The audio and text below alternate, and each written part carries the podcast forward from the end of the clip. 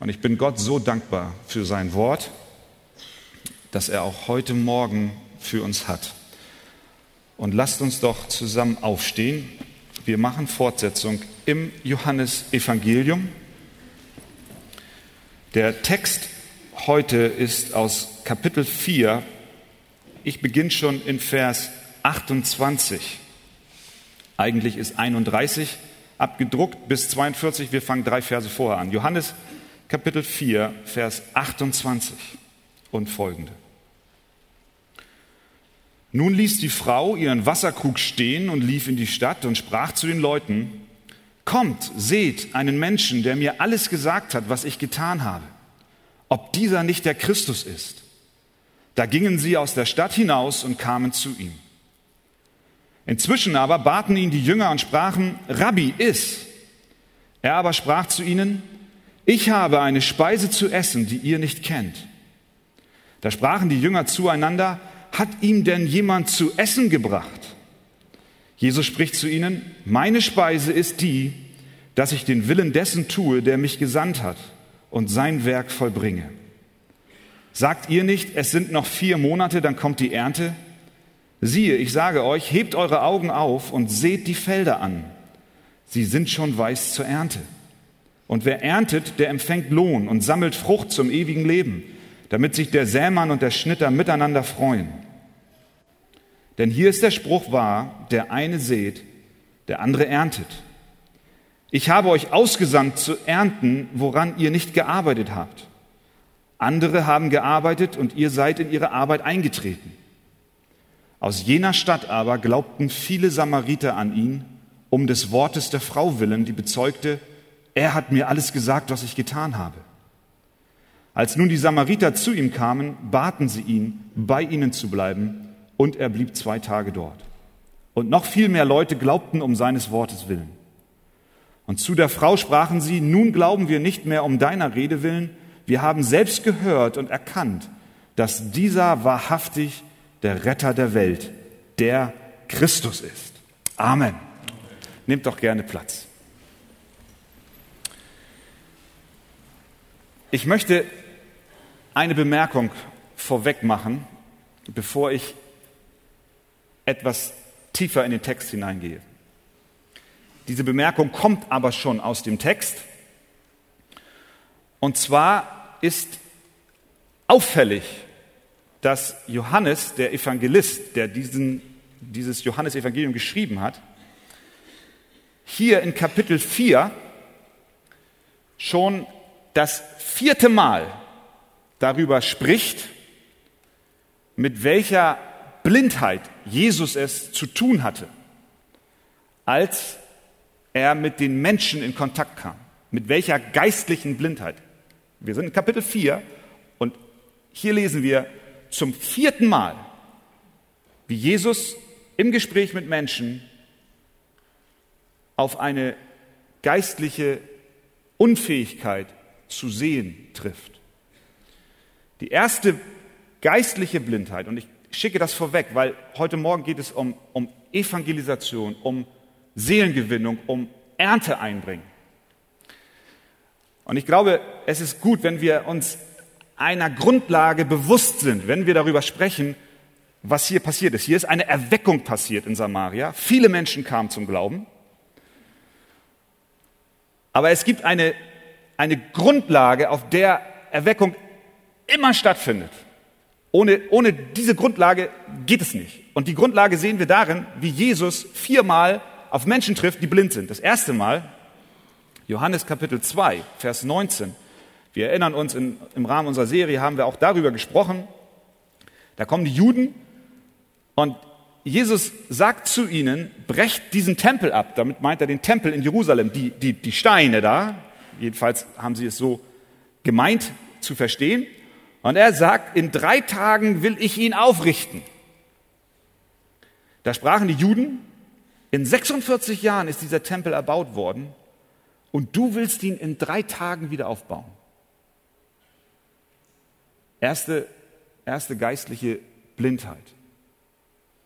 Jesus spricht hier von einem anderen Tempel, Die Juden waren nicht in der Lage zu erkennen, dass Jesus von dem Tod Jesu spricht und von seiner Auferstehung und davon, dass der Tempel eines Tages nicht mehr der Ort ist mit den Steinen, sondern dass Christus selber ist, über den wir zu Gott, dem Vater, anbeten können. Die Juden haben es nicht erkannt. Das gilt für uns alle. Wir wären nicht besser gewesen in der Situation. Wir, wir wollen nicht über die Juden jetzt sagen, oh, die sind aber blöd und wir sind so schlau. Ich will nur, ein, ich will nur unser, unser Gespür schärfen für, für die Blindheit, mit denen wir alle, mit der wir alle zu kämpfen haben. Erste Blindheit. Zweite Blindheit. Johannes Kapitel 3, Vers 3. Das ist das Gespräch mit Nikodemus. Jesus erklärt ihm die Wiedergeburt, die neue Geburt. Und er sagt, es sei denn, dass jemand von neuem geboren werde, so kann er das Reich Gottes nicht sehen. Nikodemus versteht das nicht. Er sagt, wie kann ein Mensch geboren werden, wenn er alt ist? Er kann doch nicht zum zweiten Mal in den Schoß seiner Mutter eingehen und geboren werden. Jesus, zeig mir, zeig mir einen Bauch, der groß genug ist für mich, dass ich wieder reingehe. Das ist eigentlich, was er sagt. Gibt's nicht. Nikodemus, es gibt's nicht. Er hat nicht verstanden, dass es bei der Wiedergeburt um eine geistliche Geburt geht. So wie die Juden nicht verstanden haben, dass es bei der Anbetung nicht um Steine geht, sondern um Christus, so hat Nikodemus nicht verstanden, dass es bei der Wiedergeburt nicht um eine leibliche Geburt geht, sondern um eine geistliche. Er war blind. Dritte Blindheit. Johannes 4,10. Darüber haben wir letzten Sonntag gesprochen. Die Frau am Jakobsbrunnen. Jesus sagte zu ihr, wenn du die Gabe Gottes erkennen würdest und wer der ist, der zu dir spricht, gib mir zu trinken, so würdest du ihn bitten und er gäbe dir lebendiges Wasser. Was war die Antwort der Frau? Herr, du hast ja keinen Eimer und der Brunnen ist tief. Du hast doch gar keinen Eimer. Wie kannst du mir Wasser geben? Verstehen wir? Wieder Blindheit? Jesus kommt mit einer geistlichen Wahrheit. Er spricht von einem Wasser, was komplett anders ist als das Wasser aus dem Brunnen. Etwas, was das Herz befriedigt, was Erfüllung gibt. Und sie sieht einfach nur den Brunnen und den Eimer, der fehlt. Ja, wie soll das gehen? Und viertens, geistliche Blindheit und deswegen hier heute in unserem Text. Seine Jünger. Geistliche Blindheit ist nicht nur eine Blindheit, die Menschen grundsätzlich haben, wenn sie Gott nicht kennen, sondern es kann auch eine geistliche Blindheit eingetreten sein bei uns, die wir schon Nachfolger sind. Die Jünger, die sind schon bei ihm, die glauben schon an ihn, aber erkennen trotzdem nicht alles. Sünde kann unser, unser geistliches Sehvermögen so beeinträchtigen, wie, wie ein, wie heißt das, grauer Star oder grüner Star oder welcher Star? Ich weiß nicht, ein Star im Auge. Ja, das wird immer schlechter.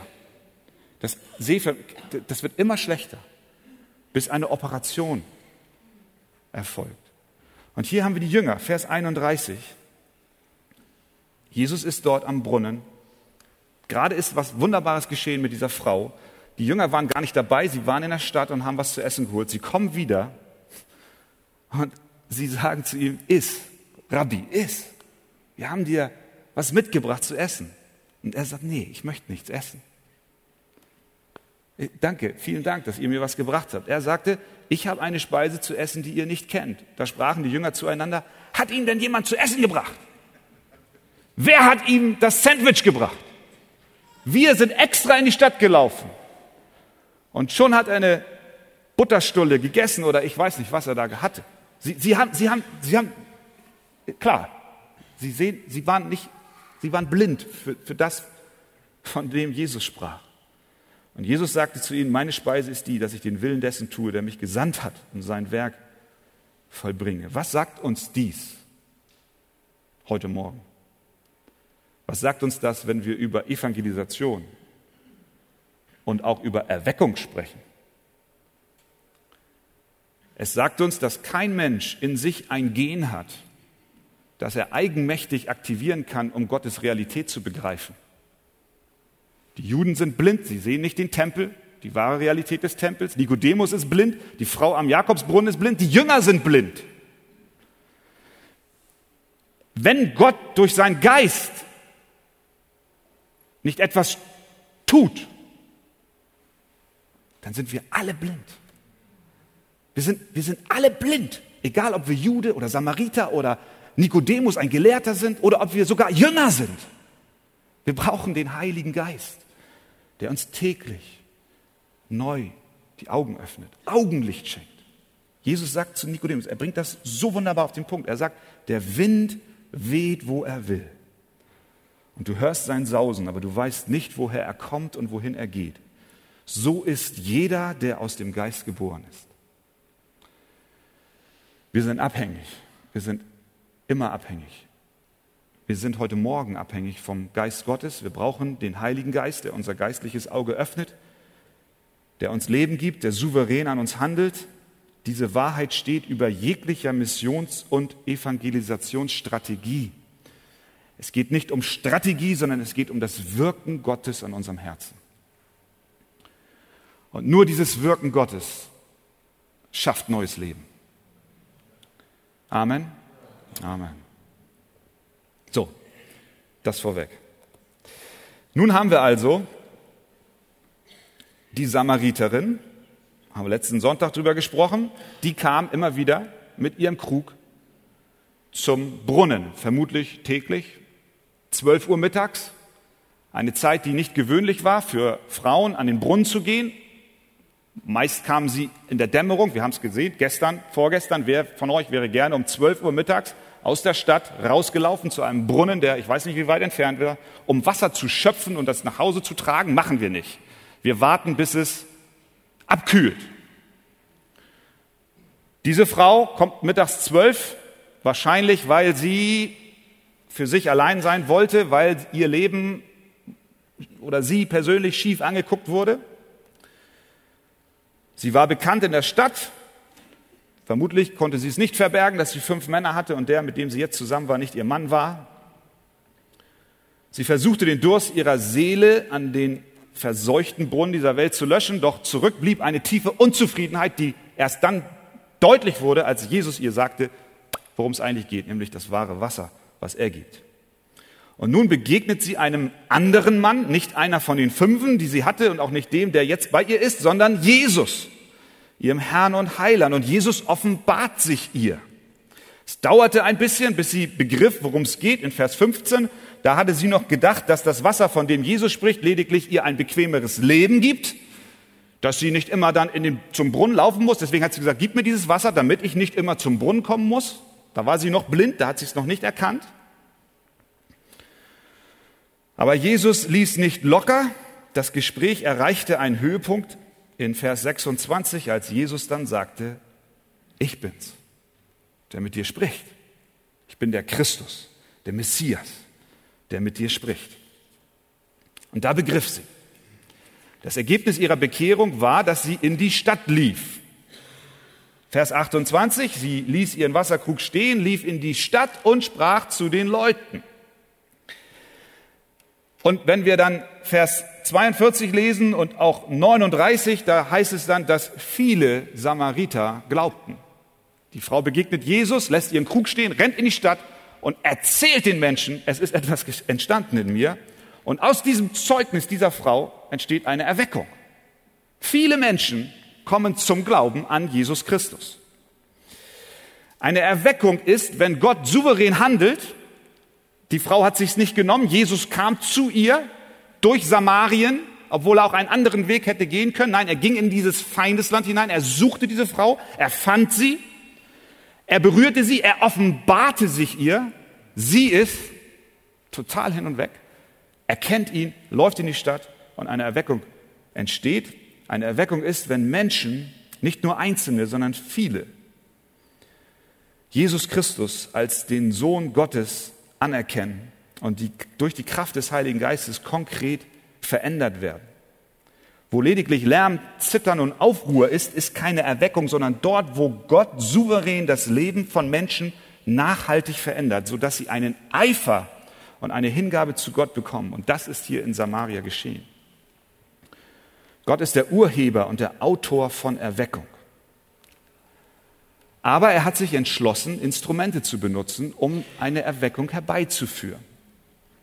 Und das wollen wir uns heute anschauen. Welche Instrumente benutzt Gott für Erweckung? Er benutzte eine einzige Frau. Eine Frau, deren Leben radikal verändert wurde. Vers 28 drückt diese Veränderung bildlich aus. Nun lief die Frau, ließ die Frau ihren Wasserkrug stehen und lief in die Stadt. Dieser Wasserkrug ist Symbol ihrer Veränderung. Sie lief jeden Tag zum Brunnen, holte sich Wasser, aber ihre Seele wurde nicht gesättigt. Als sie Jesus erkennt, lässt sie ihn stehen und läuft weg. Kennt ihr das in Filmen, wenn eine, eine, eine Szene zu Ende geht? Das ist wie, als wenn Johannes das macht. Er zoomt auf diesen Krug. Warum berichtet er von dem Krug? Das ist das Symbol der Veränderung. Er, er zoomt auf diesen Krug hin. Und im Hintergrund sehen wir unscharf, wie die Frau wegläuft. Kennt ihr das aus dem Film? Ja, ne? Wenn nicht, dann habt ihr es jetzt gehört. Die Frau hat eine Veränderung erlebt. Welche Technik wendete sie an, um von Jesus Zeugnis zu geben? Sie wandte, sie wandte keine Technik an. Sie tat ganz einfach drei Dinge. Das erste ist, sie wies die Menschen in der Stadt darauf hin, wer Jesus ist. Sie sagte 29, kommt, seht einen Menschen. Der Inhalt ihrer Botschaft war ein Mensch. Der Inhalt ihrer Botschaft war Jesus. Sie hatte vieles in ihrer Vergangenheit getan und vieles erlebt und sie fügt hinzu, der hat mir alles gesagt, was ich getan habe. Wir kennen das, in dem Moment, wo wir zum Glauben kamen, wurde uns auch vieles deutlich, was wir getan haben. Viele Dinge waren uns gar nicht bewusst, aber als Jesus in unser Leben kam, da haben wir auf einmal gemerkt, wer wir eigentlich sind. Und diese Frau hat es so erlebt. Und diese, diese Frau, die eigentlich ein absolut sinnentleertes Leben hinter sich hatte und deren Männergeschichten tiefe Spuren in ihr hinterlassen haben, erlebte nun Jesus und machte andere auf ihn aufmerksam. Das war der Inhalt. Sie, sie lief in die Stadt und wies auf Jesus hin. Sie war eine einfache Frau. Und was sie tat, war, sie wies auf Jesus hin. Er ist der, der mich gefunden hat. Er ist der, der mich besser kennt als ich mich selbst. Das Zweite ist, sie sprach nicht nur über Jesus, sondern sie sprach auch über das, was er getan hat. Sie sagte, kommt, seht einen Menschen, was hat er gemacht? Der hat mir alles gesagt, was ich getan habe. Jesus hatte ihre tiefste Sünde freigelegt, er hatte ihr Leben bis ins Detail ans Licht gebracht und mit dieser Botschaft lief sie los. Es braucht keine großartige rhetorische Begabung. Es bedarf kein Doktor der Theologie, um an einer Erweckung teilzuhaben und mitzuwirken. Wir erinnern uns, Jesus ist der Urheber von jeder Erweckung, aber er benutzt Menschen. Er benutzt eine einfache Frau, er benutzt mich, er benutzt dich. Du musst nicht ein großartiges Studium absolvieren, sondern du brauchst nur zu erzählen, wer Jesus Christus für dich ist. Das hat die Frau getan. Sie war eigentlich auf Rückzug und Verteidigung programmiert. Sie war, als Jesus auf sie zukam, sehr, sehr vorsichtig weil sie hatte viel zu verbergen. Ihr Leben wurde verwandelt und sie ging zu den Menschen hin, voll Eifer und Freude. Sie wies auf Jesus hin, sie sprach darüber, was er getan hat und sie tat dies aus ganzem Herzen. Sie war wie in Liebe gefallen. Sie, sie hatte etwas entdeckt, was ihr Herz eingenommen hat. Und aus dieser Veränderung heraus, aus diesem Herzen heraus, was verändert war, lief sie los und wies die Menschen auf Jesus hin. So benutzte Gott eine einzelne Frau, eine Samariterin, eine notorische Ehebrecherin. Und deswegen dürfen wir Mut fassen. Gott kann und er möchte auch dich gebrauchen. Er möchte auch dich einsetzen dass sein Wort hinausgeht. Dazu brauchst du nicht nach Afrika reisen. Und dazu brauchst du auch nicht nach Asien reisen. Das hat die Frau auch nicht getan. Sie ist nicht in ein Flugzeug gestiegen, gab es auch noch nicht, auch nicht in ein Schiff, sondern sie lief, wo lief sie hin? Sie lief in, in die Stadt. Sie lief genau in, dahin, wo sie herkommt, in die Umgebung hinein, wo, wo, woher sie kam. Sie besuchte keinen Kurs, sie lernte keine Methoden, sondern sie lief los. Deswegen dürfen wir heute Morgen ermutigt sein, einfach von Jesus zu berichten, für, über das, was er an uns, an dir getan hat. Er benutzt ein zerbrochenes Tongefäß als Instrument, um Anbeter Gottes zu finden. Das ist das Instrument. Das Zweite, was uns ins Auge fällt, ist, dass es Jesus betont, in Vers 38 sagt er, ich habe euch ausgesandt zu ernten, woran ihr nicht gearbeitet habt. Johannes blendet von der Frau, die nun zurücklief in die Stadt, nun zu den Jüngern. Vers 31. Da sitzt Jesus jetzt, die Frau ist weggelaufen, der Krug steht, Jesus sitzt am Brunnen und die Jünger kommen mit Nahrung und wir haben darüber gesprochen. Sie bieten ihm was zu essen an. Er sagt, ich habe keinen Hunger, ich möchte euer Essen nicht, sondern er war gesättigt von dem, was geschehen war und was er erlebt hat. Und er schließt dann an in Vers 35, er sagt, sagt ihr nicht, es sind noch vier Monate, dann kommt die Ernte. Hebt eure Augen auf und seht die Felder an, sie sind schon weiß zur Ernte. Der Punkt ist der, ich weiß nicht, wie es dir geht, wenn du mit jemandem über Jesus sprichst. Ich selber, als ich diesen Text gelesen habe, habe darüber nachgedacht, gedacht, erstmal bin ich kein gutes Vorbild, was persönliche Evangelisation angeht. Da ist sehr viel Raum zum Wachsen.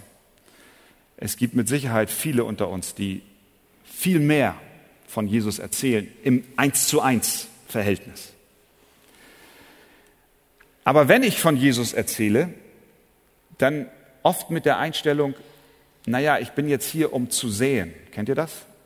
Wieder ein Same und hier ein Same und hier ein Same. Das ist gut. Jesus sagt hier in Vers 37, der eine sät, der andere erntet. Aber er sagt auch, ich habe euch ausgesandt zu ernten.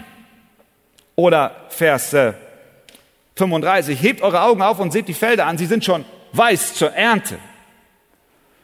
Ich glaube, wir dürfen heute Morgen herausgefordert sein, in unseren Gesprächen, die wir führen, natürlich zu sehen, den Samen auszustreuen, aber auch darüber nachzudenken, ist nicht vielleicht schon der Zeitpunkt da, dass ich Ernte einbringe. Dass ich konkret werde in diesem Gespräch. Dass ich Menschen zu einem Punkt führe, wo sie letztlich jetzt mal Farbe bekennen sollen. Dass ich nicht einfach nur immer hineingehe und sage, ich, ich streue mal hier einen Samen und hier einen Samen und hier einen Samen. Ich habe in, in, in Israel waren wir, das war ein wunderbares Erlebnis, jetzt äh, im, im Frühjahr. Und da waren viele Menschen auch aus Russland. In Israel leben ja viele Immigranten aus Russland und auch kommen, es kommen auch viele Russen, um da am Toten Meer äh, Urlaub zu machen. Und da war eine, eine Familie, wir kamen ins Gespräch aus Moskau und äh, sie hörte dann, meine Frau hat, glaube ich, erzählt, dass ich Pastor bin und dann saß ich da auf dem Liegestuhl mit den Kindern und wir spielten und dann kommt sie auf einmal zu mir und sagt, sag mal, wieso sagen wir eigentlich äh, Sankt Petrus. Warum sagen wir Sankt Petrus? Judas nennen wir nicht Sankt Judas, aber wir sagen Sankt Petrus. Sie kommt aus dem, aus dem Orthodoxen. Und äh, dann habe ich gesagt, sie sagt, wieso, der hat doch, der hat doch, der hat doch Jesus verraten, der ist doch kein Heiliger. Wieso nennen wir ihn dann Heiliger Petrus? Und das war ein guter Einstieg und ich habe ihr dann erzählt, dass wir alle Sünder sind und, und so weiter und habe da gleich äh, also losgelegt. Hab aber, hab aber so, es war wirklich ein, ein gutes Gespräch. Hab aber dann so bei mir gedacht, hinterher sage ich zu Verena, ach, sage ich, siehst du, ich durfte heute wieder säen. Kennt ihr das? Ich durfte wieder einen Samen säen. Ja, gut, ist, ist gut. Aber ich habe das ganze Gespräch über nicht einmal dran gedacht, dass ich vielleicht auch mal ernten darf heute. Dass ich auch mal sagen darf, gute Frau, Bekehr dich, tu Buße. Ich habe ihr erzählt vom Evangelium, schon irgendwie, aber ich bin nicht konkret geworden. Kennt ihr das? Kennt ihr? Ich weiß, ihr kennt das. Heute Morgen werden wir ermutigt. Jesus sagt, hebt doch mal eure Augen auf. Und in diesem Zusammenhang war es so, die Leute, wir lesen in Vers 30, da gingen sie aus der Stadt hinaus und kamen zu ihm. Die Frau lief in die Stadt und die Stadt kam zu Jesus. Und er sagt zu den Jüngern, hebt eure Augen auf. Das Feld ist weiß zur Ernte. Es gibt Ausleger, die sagen, sie, sie sahen, weil die Samariter weiße Kleider anhatten, bis heute noch haben einige Samariter weiße Kleider an. Kam ein, vielleicht kamen Hunderte auf sie zu. Und wir sind blind. Sind wir das? Haben wir eingangs gesehen. Wir sind so oft so blind. Möge Gott unsere Augen öffnen für die Ernte, die schon auf uns zukommt.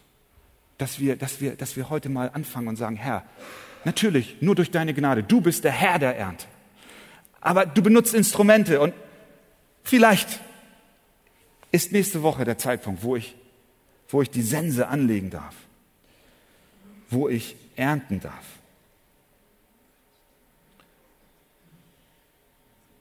Zum Ernten müssen wir in das Feld hinein. Jesus benutzt das Bild vom Erntefeld. Und gerade in diesen Tagen sitzen wir sehr häufig auf dem Zuschauerrang und beurteilen das Fußballspiel zum Beispiel. Wir sind nicht selber auf dem Feld, sondern wir sitzen. Wenn wir zum Ernten berufen sind, dann müssen wir auch in das Feld hineingehen, oder? Man kann sich sehr gut an den Rand setzen des Feldes, des Erntefeldes, und man kann gute Tipps geben, auch der Gemeinde. Mensch, ihr müsst mal den Arbeitszweig Evangelisation in dieser Weise stärken, ihr müsst mal da mehr machen und wir sind ja international unterwegs, aber was macht hier die lokale Umgebung und, und so weiter. Und man sitzt da und so wie, wie ich habe mal mit meinem Vater beim HSV gesessen, als ich Kind war. Da hat er mich mal mitgenommen, das fand ich total klasse. Ähm, da saß einer hinter uns und der hat immer kluge Kommentare abgegeben. Der hat immer gerufen, nimm ihn den Ball weg, nimm ihn den Ball weg. Und wir haben das ist so ein Spruch bei uns, das, daran erinnerst, du dich noch? Nimm ihn den Ball weg. Der saß auf dem Zuschauerrang und hat immer gerufen, nimm ihn den Ball weg. Er ist nicht selber ins Feld gegangen. Durfte er auch nicht, war auch besser so. Man gut, dass er es nicht getan hat. Aber manchmal sitzen wir am Feldesrand und rufen, nimm mir den Ball weg. Nimm mir den Ball weg. Und machen nichts. Wir nehmen unsere Vuvuzela und pusten rein, machen viel Lärm, aber wir gehen nicht hinein. Andere sind im Feld und stehen dort und tun nichts. Es gibt auch die Tendenz, dass wir sagen, ja, ich, ich weiß, ich muss ins Feld hinein, ich muss Freunde gewinnen in der Welt, ich muss Möglichkeiten schaffen, um Ungläubigen zu begegnen. Ist ein guter Gedanke. Nur, die Frage ist, gehst du hinein, um zu ernten? Oder gehst du hinein, um vielleicht Freundschaften aufzubauen, Partys zu besuchen, Kegelclub? Angelclub, Verein hier, Verein da, aber du stehst mit verschränkten Armen und fängst nicht wirklich an zu ernten. Du hast einen Schritt ins Feld getan, aber die Sense, die lässt du eingesteckt. Man kann auch als Fußballspieler auf einem Feld stehen und nichts tun. Das habe ich mal erlebt. Da habe ich einen Schock gekriegt, als wir mit den Studenten ein Fußballspiel gegen ein anderes Semester hatten. Und ich, ich stand in der Abwehr und ich habe tatsächlich gerufen, was sie alle machen sollen. Bis auf einmal ein Mitspieler zu mir kam, erbost. Christian, du gibst nur Kommandos und du spielst selber nicht. Kann passieren. Wir können am, am Feldesrand sitzen, wir können sogar im Feld sein und nicht bewusst, uns bewusst sein, dass wir, dass wir ernten sollen. Jesus sagt, das Feld ist, ist reif. Aber wir sehen es nicht immer. Im Feld zu sein bedeutet Ernte einzubringen, an den Weizen heranzutreten, die Sense praktisch anzusetzen. Was war das Resultat dieser Erweckung? Das Ergebnis der Erweckung, die hier stattgefunden hat, ist, ist wunderbar, aber auch simpel. Das, was der Frau widerfuhr, das widerfuhr nun der ganzen Stadtgemeinschaft. Das ist, das ist es. Erweckung geschieht dann, wenn Gott viele Menschen zu einem Zeitpunkt überführt. Das, was die Frau am Brunnen erlebt hat, dass sie von ihrer Sünde überführt wurde, dass Jesus aufgedeckt hat, dass sie ein Leben führt, was fern ist von Gott, dass sie erkannt hat, dass Christus der Messias ist, das haben jetzt die Menschen erkannt. Das war das Ergebnis. Das ist Erweckung. Wenn Menschen Jesus als den Messias erkennen. Das war das eine Resultat. Das zweite Resultat war, dass sie sagten, bitte Jesus, bleib bei uns. Vers 40, als nun die Samariter zu ihm kamen, baten sie ihn, bei ihnen zu bleiben. Und er blieb zwei Tage dort. Das Ergebnis von Erweckung ist, dass Menschen nicht ein emotionales Erleben haben und dann zur Tagesordnung übergehen, sondern dass sie Jesus bitten zu bleiben. Bleib bei uns, Jesus. Wir wollen mehr verstehen. Wir wollen mehr hören. Wir wollen mehr Wasser zu trinken bekommen. Wir wollen mehr Brot des Lebens bekommen. Das war das Zweite, was diese Erweckung hervorbrachte. Es war ein gutes Zeichen, dass sie von Jesus unterwiesen werden wollten. Die Erweckung hat nicht nur viel Staub aufgewirbelt und viel Trara und heiße Luft produziert, sondern sie hat in den Herzen derer einen Hunger geweckt, mehr von Jesus zu lernen. Ich glaube, dass Gott auch heute Menschen bereitet hat, die reif sind zur Ernte. Vielleicht sind es Menschen in deiner Familie, du betest schon so lange. Du hast eine Not auf deinem Herzen für deine Verwandten, für die Nachbarn, für die Umgebung. Jesus ist der Herr der Ernte. Er, er möchte, dass du wieder neu motiviert bist, auch in das Feld hineinzugehen und mitzuwirken. Edwin Orr schreibt in seinem Buch von 1859, mit dem Titel Die zweite Erweckung über eine Begebenheit in Nordirland. Vor 150 Jahren tatsächlich geschehen. Es waren Menschen in der Stadt Coleraine im Landstrich Derry. Die wurden Zeugnis einer wunderbaren Begebenheit, die sich in der damaligen Erweckung zutrug. Es war ein Junge, ein Schuljunge im Unterricht. Und plötzlich brach er zusammen unter Tränen und erkannte, dass er ein Sünder ist. Er konnte dem Unterricht nicht länger folgen. Und der Lehrer hat gesagt, es hat keinen Sinn, dass du hier noch im Unterricht sitzt. Du darfst nach Hause gehen. Das ist wirklich passiert. Dieser Schuljunge bekommt einen Kollegen an die Hand, dass er ihn begleitet, weil der Lehrer Sorge hatte, dass er das Haus nicht mehr erreicht. Er war zutiefst erschüttert, aus heiterem Himmel war er erschüttert über seine Sünde.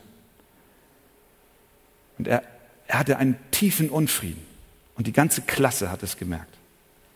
So gingen die beiden Jungs nach Hause. Und auf dem Weg nach Hause kamen sie an einem leerstehenden Haus vorbei. Und sie gingen hinein, um zu beten. Sie knieten sich nieder und sie schrien zu Gott, dass er doch die Schuld vergeben möge.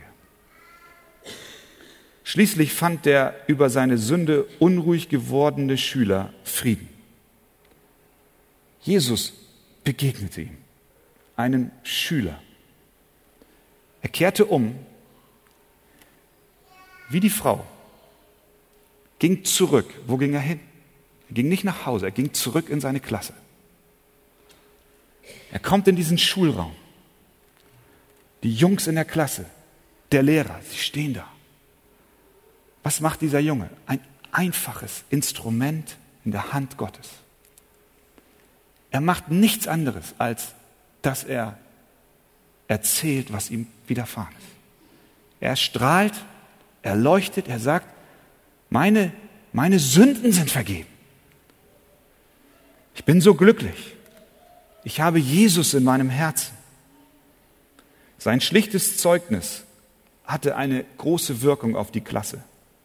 Ein Junge nach dem anderen ging raus auf den Schulhof und sie knieten sich nieder, einer neben den anderen.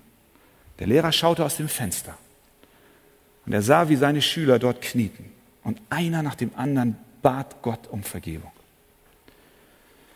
Und nicht nur der Lehrer ging hinterher, sondern das sahen die anderen Klassen aus den Fenstern. Sie schauten. Ein Schüler nach dem anderen ging raus. Die Kunde kam zu den Eltern. Sie kamen zum Schulgebäude, zum, zum Schulhof. Sie versammelten sich. Die, die ganze Schule versammelte sich. Die Eltern kamen aus ihren Häusern, um zu sehen, was, was passiert da. Die Schüler und Schülerinnen, Eltern und Nachbarn belegten an diesem Tag das Schulgelände bis 11 Uhr abends. Und sie suchten Gott. Das geschah vor 150 Jahren. Vor 2000 Jahren geschah dies am Jakobsbrunnen. Glaubst du, dass das auch heute geschehen kann?